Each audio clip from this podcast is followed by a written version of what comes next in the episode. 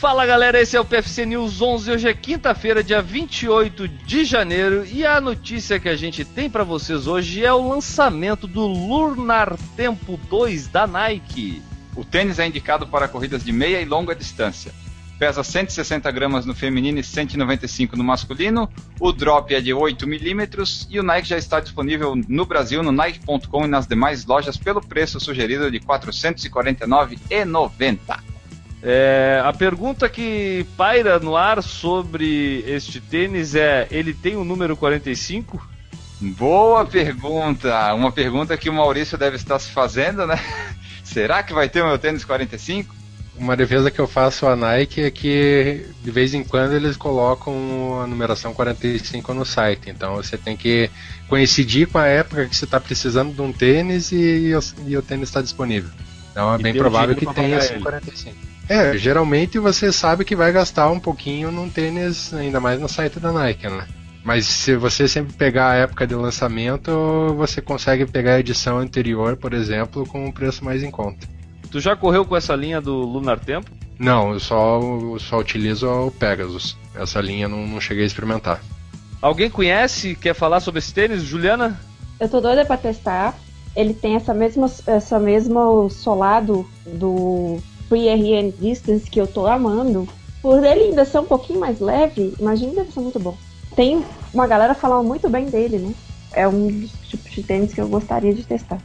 Eu nunca tive tênis da Nike para correr, eu sempre tive tênis da Nike para jogar basquete. E, pô, eu, acho que a Nike, eu já experimentei alguns tênis para corrida da Nike em lojas assim, eu acho que a questão do amortecimento da Nike é sempre melhor do que as outras a questão dos pesos dos tênis da Nike é que às vezes eu acho que é o que atrapalha um pouco. Esse parece que é mais leve. Eu tô gostando bem desse Free RN Distance, que é com esse Lula Arnold também. E parece que esse, eu tava até conversando com o Enio, parece que esse ainda é um pouco mais leve que ele.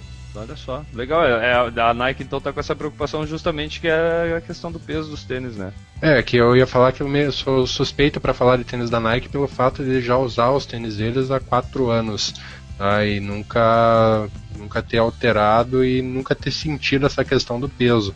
Tá? O Pegasus, por exemplo, é um tênis que me agrada e me, me dá toda a segurança que eu preciso para praticar a corrida.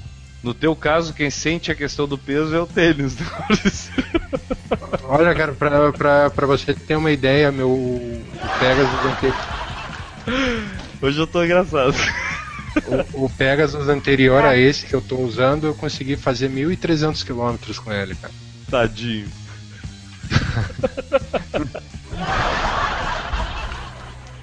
Então, pelo que eu percebi aqui, todo mundo aceitaria testar esse tênis da Nike Lunar Tempo 2 aí, não somente a Ju, até para testar essa questão que a gente discutiu aqui do amortecimento, do peso do tênis, ele precisa sentir isso, né, Enio? Então, por exemplo, 42, meu número, o teu qual é, Enio? O 44 no Brasil e 12 nos Estados Unidos. A Ju, qual é o teu número, Ju? O meu é 9, o é 6. Tá, o meu é 10,5, eu não falei, mas vai, né, que vai... Uh, my is the 10 half, 10 and half. Eles estão escutando inglês lá, né, pra gente passar pra eles. Bom, uh, Maurício, quer testar ele, Maurício? Tu aceita? É, Maurício, você tem uma é. experiência é. nova do... Número 45, 12,5. Não, eu aceito. Eu, eu, acho, eu sou muito, como falei, eu sou muito suspeito em falar da Nike. Eu acho o melhor tênis que tem de corrida. É isso aí. O Newton não está presente hoje. Será que o Newton está aí? Newton, vamos ver se ele vem do além. Newton.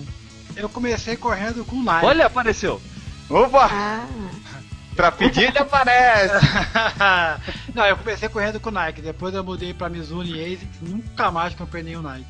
Então, Agora, se quiserem mandar um tamanho 40 para eu repensar a minha posição, fiquem à vontade.